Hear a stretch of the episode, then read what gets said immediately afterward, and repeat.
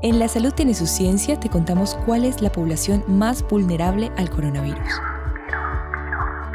Aunque nadie está a salvo del coronavirus que produce la COVID-19, la población más vulnerable son los adultos mayores de 60 años y las personas con enfermedades crónicas, respiratorias e inmunodeprimidas. Si tú o alguien de tu círculo familiar posee alguna de estas características, cuídate y cuídalos. Sigue los protocolos de bioseguridad y evita exponerte. Recuerda que con ciencia vences a la COVID-19. Este fue un mensaje de la Academia de Ciencias Físicas, Matemáticas y Naturales y esta emisora.